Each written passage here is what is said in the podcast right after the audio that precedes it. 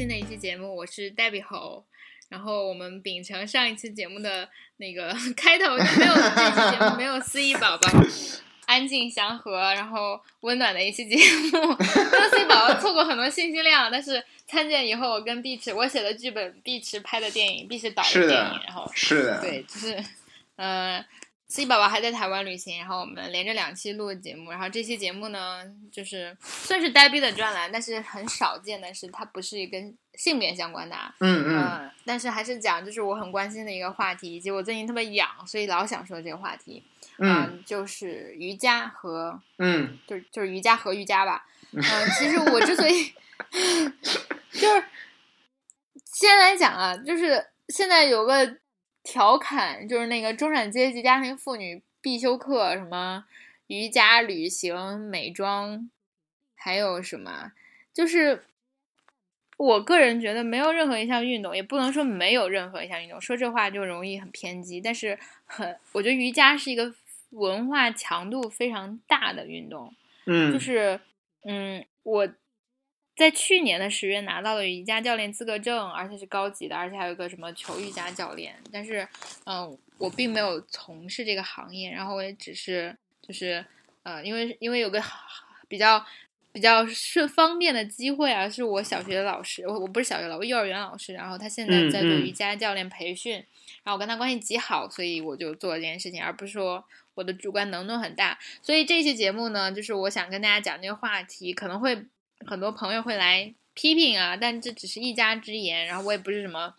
就是专业人士，然后也不是从事这个行业，不从不从这个行业里赚钱，对吧？所以我说的就是，但是是有证的人，对，是有证的人，然后就也练了很多年，自己练了很多年，然后来跟大家聊。所以这期节目我会聊什么的？第一就是，如果你想要成为一个瑜伽教练，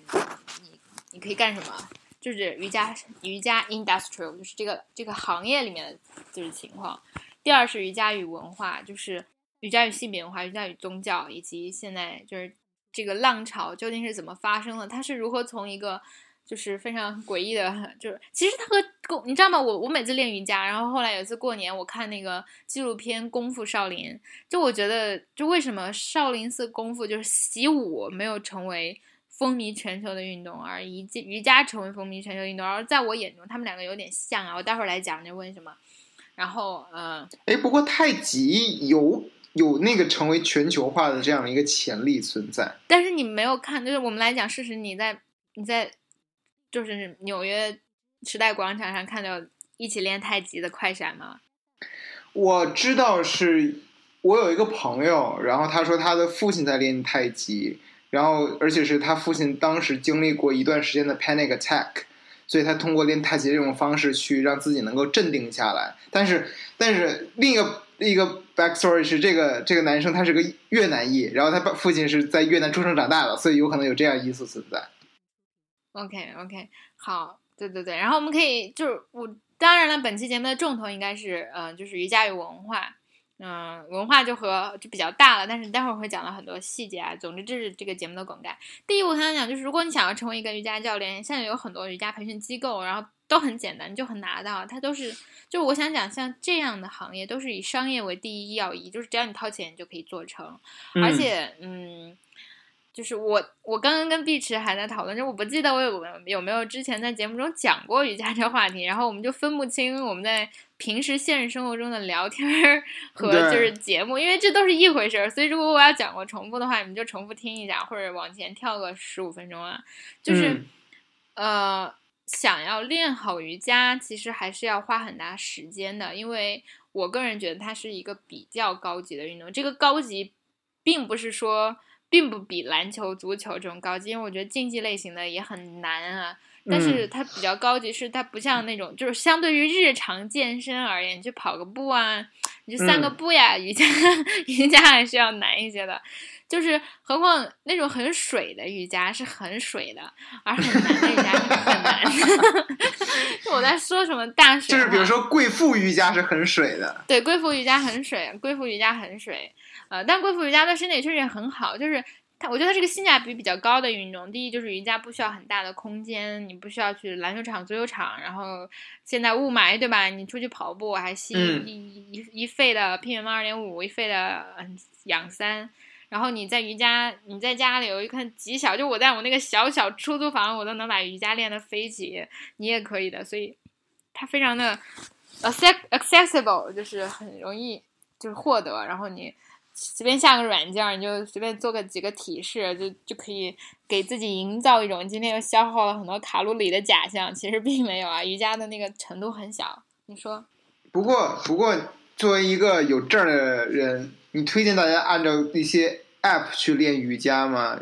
会你就会觉得说，有可能会用力的方式啊，或者肌肉的肌肉用用力的方式，会造成一些运动损伤。如果自己练的不够专业的话，嗯，我来这么说，就是作为一个瑜伽教练，你接个散客是非常不怎么赚钱的。然后很多瑜伽教练，他的主要收入是去那种机关和单位，呃，我这就是很国情的一件事，就是去机关单位就作为那种呃工会福利，然后上瑜伽课。哦，对，有有有。我妈，我妈妈最近就在练瑜伽。她说他们学校会每次放学之后就会有瑜伽老师过来，然后带着这些中年妇女们一块儿练瑜伽。对啊，就是就是其实是比较固定的那个客源，而且就收入就也也比较便宜，也比较稳定。但另外一方面，你知道，在国外其实也是这样的，就是因为我之前给一个就我特别不喜欢的，就我做过很多 freelance，然后做过很多兼职，然后呃，我差一点成为一个所谓公司的 CEO，但那公司也就两个人，但是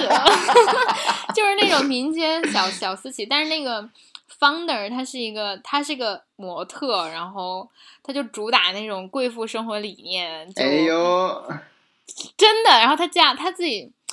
哎，无无妨了，就八卦一下，她嫁了一个英国人嘛，然后她就可以拿这个做噱头。然后她年轻时候是个翻译，然后她就各种蹦夜店，然后她三十岁生了一个孩子，她之前被诊断过永远都不能生孩子，就是嗯，就是她做过人流，然后各种各样，但是她就偷她她现在卖的这个故事就是她做瑜伽，然后她又获得了身体的知觉，然后她又怀上了一个混血的宝宝，然后就走上了人生巅峰，然后她就要引导别的女性就 explore yourself，你知道，就我特别反感这种，我你懂吗？就是我，哎，就是我先一件一件事来说吧。我先来讲，就是嗯，第一，我非常，我对就是自己在 App 上练瑜伽，自己在家练瑜伽是没有一个定论的，就是你得告诉我你你学什么软件，得嗯，告诉我你的基础在哪儿，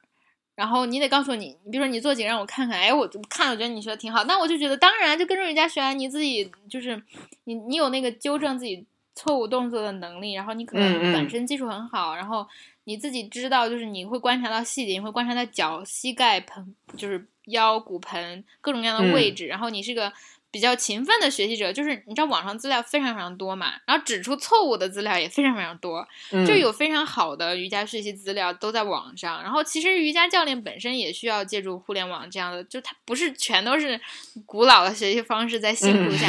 去讲学，对吧？就我们也会在网上观察很多别人的提示，看别人的经验，这都是学习的方式。就是所以你当当你问这个问题的时候，你要告诉你是个什么样的对象。如果我觉得是一个就是。妈妈级别的，然后没有任何经验，平时很好，很少做运动，然后运动基础很差，那我是不怎么推荐，支持的，因为确实你的骨位不正，然后你的嗯。姿势细节不对，就有天就云泥之别。嗯，何况有很多人会对瑜伽有非常多的误会啊，这些误会包括瑜伽是女生练的，包括瑜伽是练柔韧度的，包括嗯就是嗯就是瑜伽就是没什么强度啊等等等等，就瑜伽很乱。我想讲就是我当时在就是 UN Women 实习时候有一件很尴尬的事情，就是我的那个印度同事有一个印度同事，他是新来的，就是我们那儿流动性特别大。然后我是一个 coach，然后他也是一个 coach，但是我完全无法跟他嗯交流。第一是因为我不会瑜伽中的英文，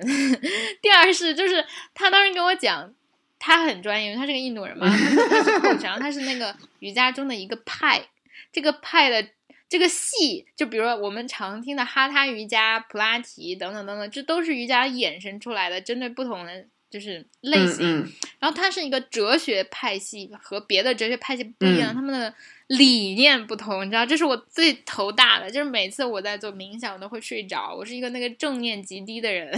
就毫无觉悟。然后，当然，我一旦说到瑜伽文化、瑜伽哲学、瑜伽理念，都会有宗教和文化在里面，这是我之后会写。但我先仅仅在狭义的运动上讲瑜伽本身，啊、我觉得就是根据嗯你自身情况，然后判断自己能不能练。而且我觉得现在瑜伽课很便宜，如果你去报那种班儿的话，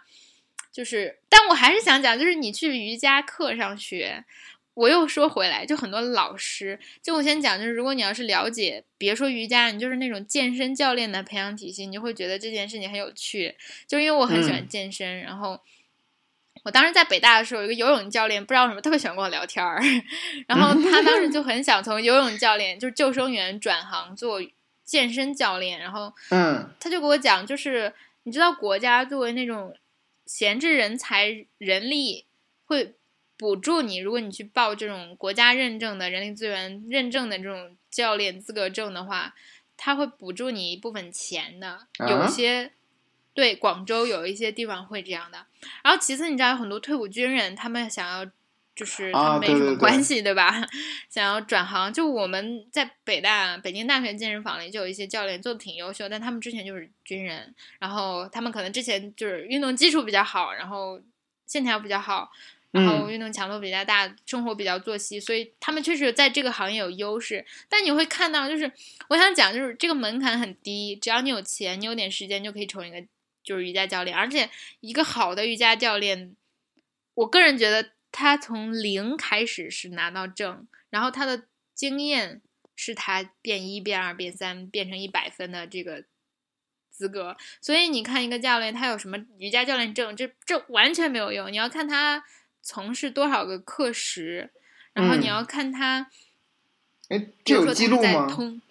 有，就是你看那种我见过那种超级牛逼的瑜伽大师的简历，然后他们就是，比如说他们最做到顶级瑜伽教练，就是给那种明星当私私人教练啊一对一，或者是直接从事这种行业。就我，因为我之前说过，我那个老板他是做翻译的，然后他就会他也会给那些就是。他特别通灵，你明白吗？他就特别擅长通灵的那种英文翻译，所以他就给那种国外的瑜伽大师 到中国来翻译，然后他是嗯这方面的专家，真的很搞笑哎。然后那些人就是在美国通用啊，或者在好莱坞当那种瑜伽教练，那种瑜伽教练赚翻，你知道吗？嗯因为你知道，就是 L A 那些仙子们，哦就天天天哦，哦你懂天，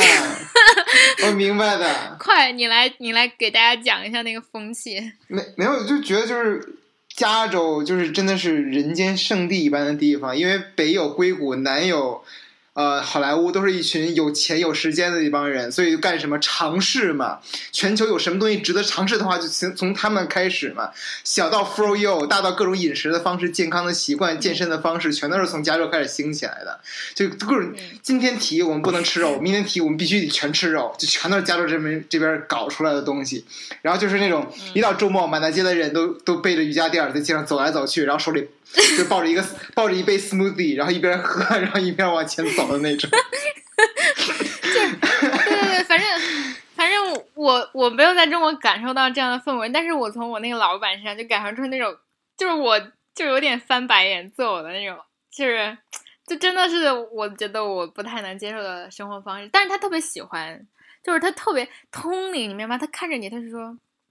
他就会说。我我在你脸上看到了很多光，你的未来一定非常的 bright。我当时就 what the fuck，请面试我好吗？请面试我为什么要做这份工作？就我第一次看他，他真的是这样的。然后，然后他就，然后就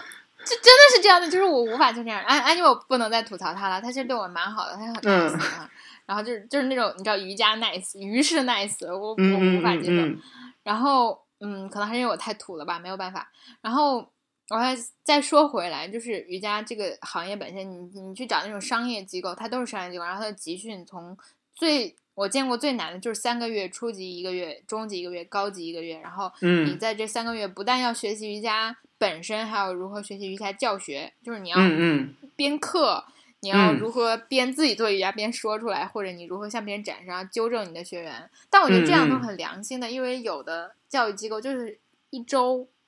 嗯，然后出当然也取决于你自身。kind of 真的是这样的，嗯，我让我来嗯戳破这个行业的 bubble 吧。而且很多时候，就比如说高级瑜伽是要完成高级瑜伽体位的，而高级瑜伽体位千变万化，就是你想的话，你可以做出很多很多。嗯嗯但是它可能就就是这个考试就要求你通过几个，而嗯每个人的身体基本不一样，就有一些高级体位，在我看来就是我自打出生就会做的，这也是我能拿到高级瑜伽师的原因。就我并不是每一个高级体位都可以挑战的，但是我的嗯腰极软，所以我就是跟腰有关的高级体位我都 OK，所以我就想讲，就是它确实不太一样，而且。瑜伽有很多类型，现在有各种那种理疗瑜伽，就针对腰间盘突出什么各种各样的，就嗯嗯就是它会，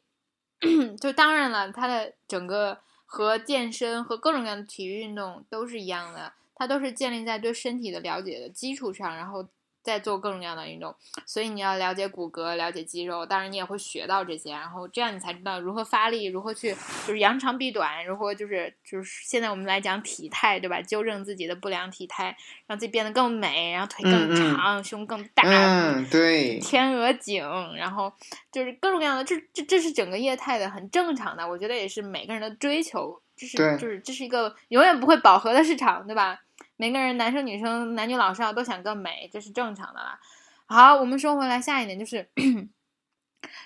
瑜伽中，我刚刚说的瑜伽是我认为就是一个文化。就是文嗯化强烈、非常明显的，就是我们刚刚讲的太极，讲到就是功夫，就是瑜伽本身是有很强烈的宗教背景和文化背景的。我想讲这个事情是不是无缘之有啊？就是也可以当做一个社会热点。是你们知道，就是现在联合国承认了瑜伽，然后有一个国际瑜伽日，它是六月二十一号。然后我当时听了一个 NPR 的 podcast，就讲了这国际瑜伽日，然后。我之前没有意识到这么多，我现在才意识到，就是它非常有趣。是首先就是联合国承认了这一天，然后它非常重要。然后莫迪就作为嗯印度的代表，然后到纽约发表了一个演讲。然后他的概念就是印瑜伽是印度的，然后嗯印度让瑜伽改变了全世界人的健康，然后瑜伽是包含的健康的。然后促进人类身心平衡的，然后主办方相信练习瑜伽不可不仅可以促进人类的健康与幸福，还可以直接帮助人类实现可持续发展的目标，建立一种与自然想和谐的生活方式。嗯我不知道自然想是什么东西，总之就是瑜伽里永远有我不懂的东西。我一直因为瑜伽而保持谦卑，是真的。但是你知道，就是当时那个节目啊，这不是我的原创，就是那个节目对瑜伽做一个非常 critical 的讨论，我觉得非常有借鉴意义，让我自己作为一个十八流瑜伽导师反思了一些。就我从来没有当过学生，因为我我觉得自己不够有资格，但是我一直在思考，就是他说，你知道，就是瑜伽中有非常多的体式是宗教仪式，嗯嗯比如说最最最最常见的串联仪式拜日式，就是印度教对日神的崇拜。嗯拜日式对身体有很多好处，是真的。比如说下犬式对大腿后侧、小腿后侧整个筋的拉伸，然后对颈椎，就是它是全身锻炼，然后非常非常的好。然后比如说整个拜日式串联就是一个全身练习，对你身体有很多好处。可是这不排除就是它误打误撞，就是它是一个宗教仪式。然后你知道这引发了非常多的问题，就是比如说瑜伽。瑜伽，我想讲，除了体式，这是最低级然后是呼吸，然后是冥想，就是瑜伽是身心灵的三结合。对，就是一个，我我就打算以后开发一个那种什么，嗯，高潮瑜伽，就是在我觉得应该有一个一个一个有过印度爱经的一个国家，应该会有这种东西。嗯，对对对，就是太阳底下无新鲜的瑜伽，我也不能开创，我应该发扬光大传承啊。就是，呃这是后话了，最后再讲。当搞笑的段子来讲，就是身心灵这三方面，其实主要就是呼吸，嗯、这很重要。我确实觉得，就是包括科学，比如说心理学，在做心理咨询的时候，也建议做冥想。就冥想对大脑是大脑灰质的活跃，对，嗯哎呦，对各种嗯就是你正念对情绪的稳定啊都非常好，然后呼吸也是，冥想也是，这我都承认。可是灵的探索，就那种极乐，我之前还没有。然后 身就是身不说了，他因为做很多姿势，然后本身就是一种非常物理的改变，体式的扭转啊，等等等等。嗯嗯。然后当时莫迪为什么会因为这件事情让在联合国 promote？整个瑜伽，然后莫迪去做了一个演讲，这引起了非常多的争议。你知道，就是一个是它本身是一个宗教行为，而且在呼吸中，你记不记得咱们在尼泊尔做呃学瑜伽的时候，那个老师就让我们喊很多口号，就是它作为呼吸发生的一部分，嗯嗯，会有 om，嗯，om 其实就是印度的神的意思，就是 God。Really？对啊，对啊。然后你知道，其实它不。就是它把它融合在呼吸法中的一个，就让你的胸腔发声，然后用很缓慢、尽可能长的时间。但是你知道，这这这对我们而言并不敏感。中国人没有信仰，所以我们说一个口号也没什么。练习瑜伽就就是做一个发声，并没有什么。可是你知道，就是印度，印度有很多人，印度最大的什么民族问题或者社会问题是，呃，穆斯林和印度教的冲突。对，嗯，我觉得现在在中国的。社会氛围下讨论这件事情可能也比较敏感，但是但是大家听过我们的节目，就是我对任何种族、任何宗教都是尊重是第一，就我不会黑幕，所以要黑幕的话，就就就是我们还出门左转，而且我们仅仅是作为第三方看别人家的事情，所以就我觉得这个敏感性不存在了。就是在印度克什米尔地区，呃，在巴基斯坦和印度的关系，就是他们虽然我我本质上认为还是利益是。最重要的、最主要的冲突，但是它披上了非常厚重的宗教的外衣，就是印度印度教的或者印度人民、印度族这个，因因为印度它首先是个 race，然后首然后其次是一个宗教，呃，而穆斯林群体也是这样的，你知道吗？这在印度社会本身就有非常多的冲突，就是你知道印度不吃牛，印度人不吃牛，因为牛是他们的神，对，而穆斯林群体吃很多牛，因为牛是他们主要的食物。嗯，然后印度现在是官方在提倡吃素，然后瑜伽也是非常吃素的，就是瑜伽会认为肉是惰性食物，然后呃，而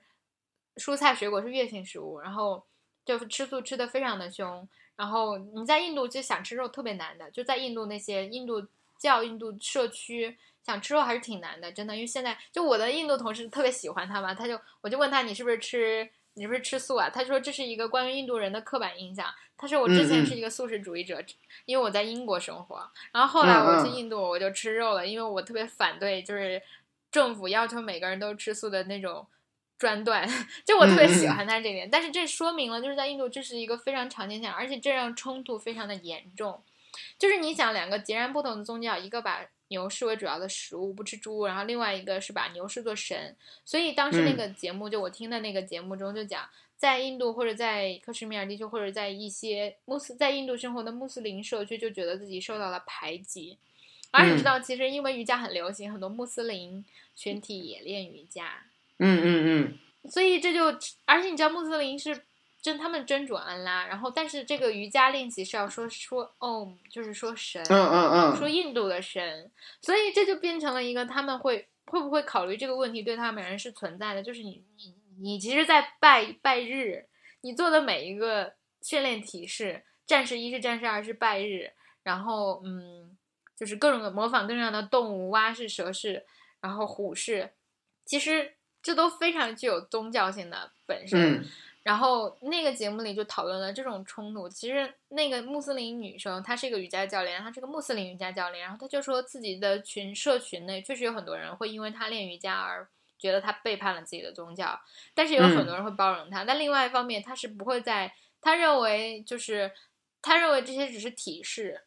的区别。然后，然后她不觉得她她不会说 om 这个词，她会用 home 这个词来代替。嗯嗯。就是这还挺微妙，而且很有趣。你可以看到这种冲突之下的综合。其实我个人觉得文化就是有冲突，可是有交融的。而且我觉得这个穆斯林瑜伽教练是本身是一个交融和冲突的集中体现，很有趣。但我想讲的另外一件事情本身是你知道吗？就是加州。我个人觉得莫迪是一个民族，就是一个靠靠打民族牌就是出生的，就是一个政治，不能叫政治家吧，就是政治从业者，然后也不是很高明啊哈，我不是很喜欢莫迪，但是就是我喜不喜欢他并不重要这件事，嗯。你知道，就是印度本身，印度教本身，以及印度就是瑜伽本身，它现在被包装成一个非常就是包容、非常健身、阳光，然后崇尚自然，是一个很近代的事情，是被是被商业化之后的操作。然后，我觉得在中国它没有什么冲突。第一是。嗯，中国老百姓的宗教敏感性很不是很高吧？虽然我觉得其实我们有很大的隐形的看不见的宗教群体，但是就是我觉得中国人好像有一种神奇的能力，就任何外来宗教都不会被我们本土化，然后被我们以自己的文化接受一下。就是不论是佛教啊，还是各种各样的文化，本来就是印度传来的，对吧？然后我们也习惯了印度传来的任何新的东西。但是在加州出现一个案例，这个案例被。当做非常重要的一个先例，影响了整个瑜伽在宗教和文化上的定位。就是现在在印度有很多课程是强制要求体育课中上瑜伽课的，然后 很多家长其实不愿意。比如说穆斯林群体在他们的小学社区，如果要练瑜伽，那他们可能会可能会反对，因为他们觉得这其中有宗教色彩。对。而这样的事情并没有在印度成为就是登上。法庭在加州却是这样，就在加州有一个很 fancy 的小学，然后有瑜伽课，然后教授嗯不是教授，就学校觉得很有用，可是家长是非常非常虔诚的天主教徒，嗯嗯，然后天主教徒家长就把这个学校告上了法庭，认为这是你们，就是他的那个辩词是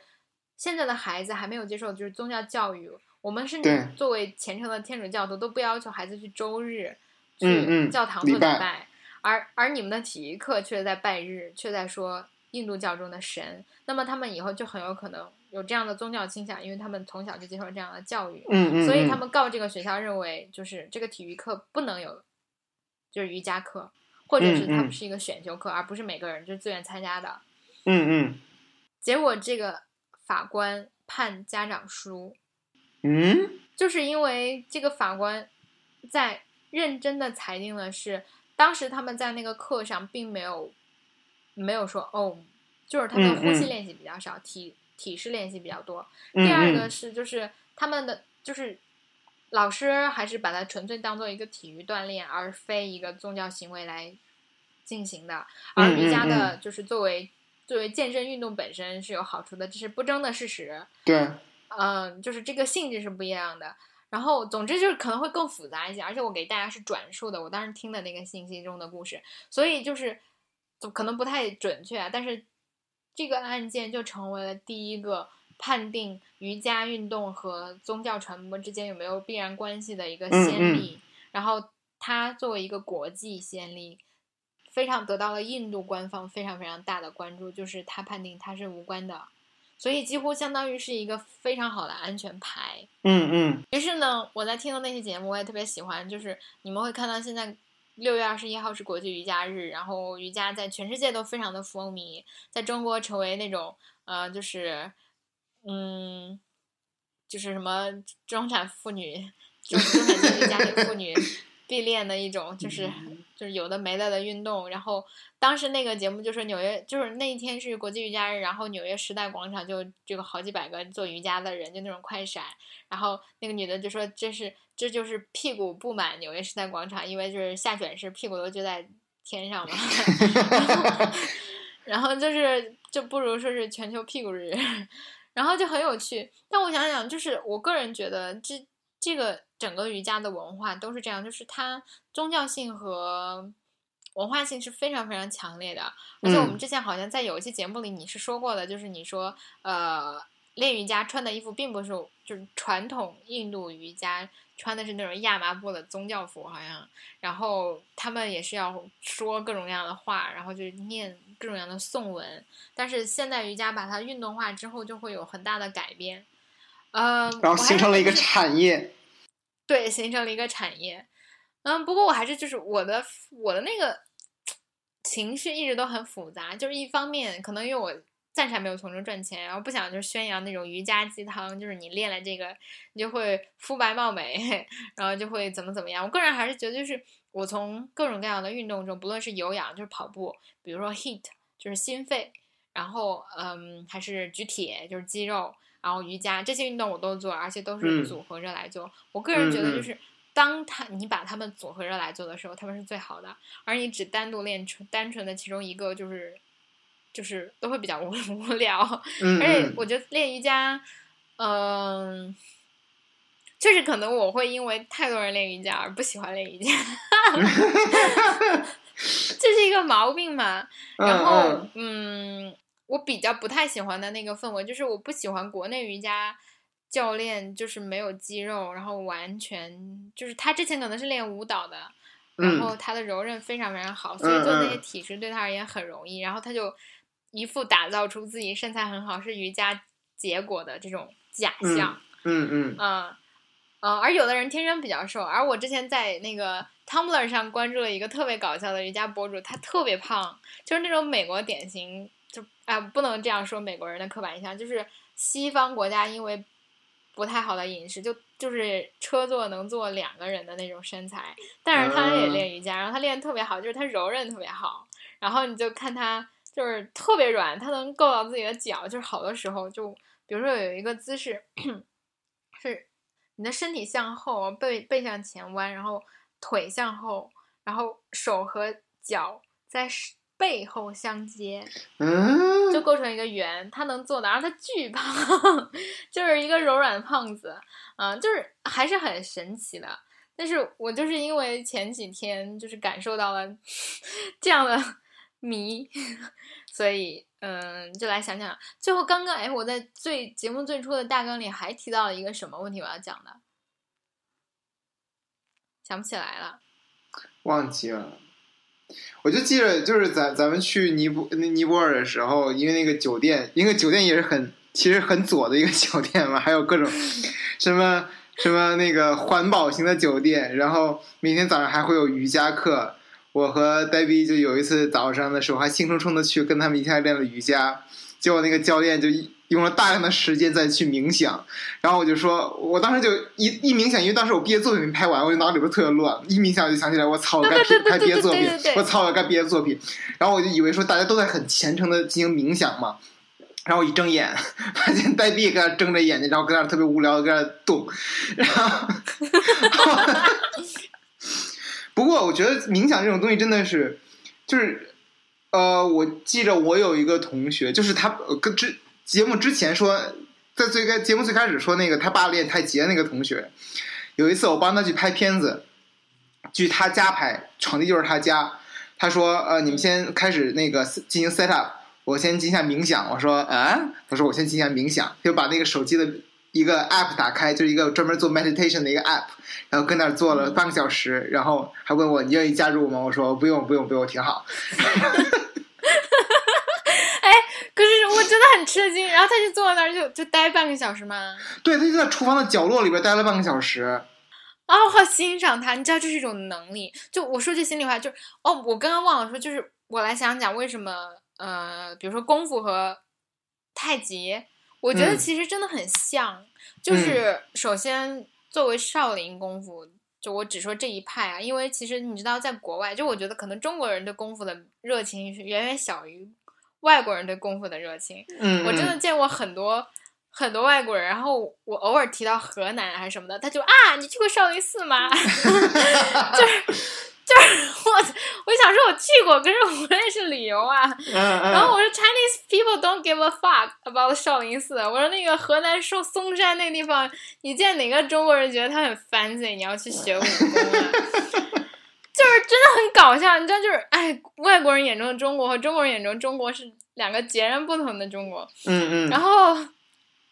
然后，但我就因为看那个纪录片，应该还比较保真度比较高。就是你知道，武僧除了练武之外，他也要打坐的。嗯嗯而且他们特别惨，就是他们先练到一个级别特别牛逼之后，他们要打坐一百八十天，还是就是几几几十几，就九九八十一，还是就他们天天要那样坐着。叫妈呀入！定，你明白吗？就必须静下心天来。然后那个纪录片就本身，就那个纪录片就说，对于这些平时天天训练的武僧而言，就是入定其实更难，就是就是练心性是对练，身性是。让我觉得，其实我真的觉得天下那种邪天下邪教是一家。就我真的觉得 no offense，我只是开玩笑，就是就是我，而且你知道，就是他练那个呃最基本的练少林武功的时候，也是让你比如说站姿，真的和瑜伽的山式站姿是一样的，就是你要提嗯耻骨的。我觉得这是我平时做不到，因为我盆骨前倾嘛，有一个点就是你当你开始练瑜伽，你确实会更多的了解自己的那个呃身体的构造，对对对，然后我就觉得真的很像。然后我当时就想，为什么？因为因为其实国外人也挺喜欢，就是练瑜伽的，呃，不是练练武武术，而且好像性别上讲，男生练武术要更 fancy 一些，但是并嗯没有成为就是那种全球大火。但我估计还是就是少林寺产业做的不好，因为你必须得是少林，而你像瑜伽在任何一个地方都可以练，对可获得性就已经就是对，可获得性本身就已经决定了你能在这件事情上做的多好。嗯，不过大概如此吧，就是因为可能前几天我听到了那个国际瑜伽日的节目，然后想跟大家讲一些，然后当专栏就当闲谈了。但不管怎样，我还是觉得大家作为就是健身和锻炼，对，对，这是一个可以选择的。有的人会写比较享受，有的人会不太享受，但我觉得都是因材，就是视具体情况来决定嗯你喜嗯不喜欢，然后做不做。嗯，但我还是觉得你要想当瑜伽教练非常难。我觉得你要是一个是就是家庭主妇，想重回那个呃人力市场，然后 我觉得这是一个比较，就是真的就是你知道，就是那种地方，尤其是我干妈在呃河南，然后不是那种一线城市啊，我觉得地方都很发达，而且那种社区瑜伽厅非常非常的多，就在嗯小区里，在自己家里办。嗯嗯然后嗯，啊，呃，健身房的瑜伽课也很多，瑜伽教练也很多，但是那样的瑜伽教练不怎么收钱，而且不是不怎么收钱，而是就是他们的收入，你想，如果你收入高，你可能也会更投入一些。然后，如果你是那种定期不定期的散客，你可能也会，嗯、就是投入瑜伽教练的用心程度会稍微低一些，而且有嗯各种各样的瑜伽馆、各种各样的培训机构。总之就是大家 擦亮自己的眼睛，不要被骗。然后那个证书，你知道，其实很很容易印的，就是自己去制作，你就找一个专门制作证书的店，自己盖个章，你知道吗？真的，我现在就觉得，就我觉得人活到现在，就是打破各种迷思的时候。嗯，当然真功夫是抢不走的，你自己身体健康和肌肉平衡、韧性，包括你的正念，就是我说的，就是心灵和大脑对灰质的控制，这都是无法就是被剥夺的，也是一个证书不能取代的。但是你只是想拿证的话，还是很容易的。嗯，总之大概就是这一期吧。我觉得我之前好像还是讲过的，但是因为今天讲了那个国际假日，以及讲到了宗教的冲突。啊，以及就是这种 迷之瑜伽风风气啊，还是跟大家聊一下天。那这期节目就到这里啦，拜拜。我们来最后说一下刘老板的那个手机号，壁纸说幺七七零幺二六呸，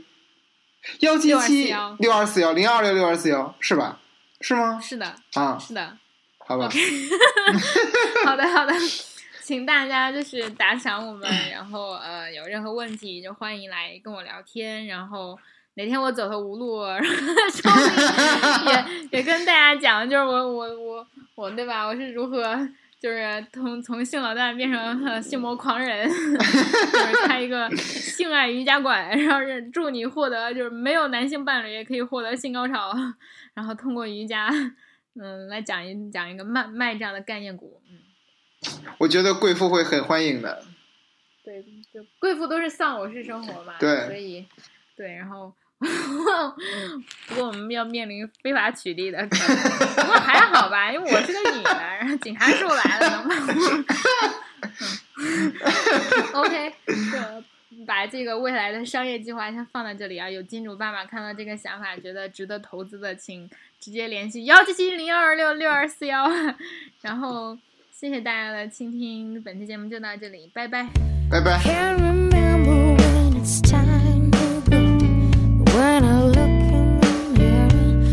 醒来。